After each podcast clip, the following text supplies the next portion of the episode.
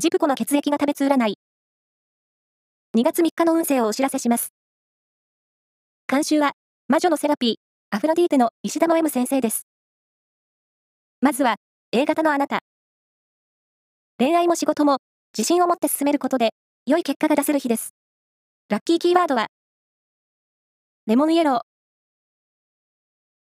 続いて B 型のあなた。あれもこれも欲張りすぎて、身動きが取れなくなりそう。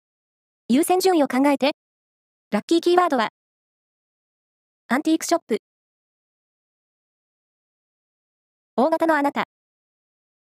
新しい出会いを求めているなら、イメージチェンジが良さそう。ラッキーキーワードは、ティラミス。